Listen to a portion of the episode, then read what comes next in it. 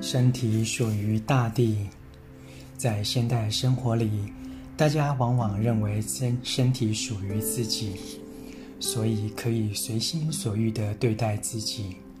但你的身体不只是你的，还属于祖先、父母和未来子孙，也属于社会和众生。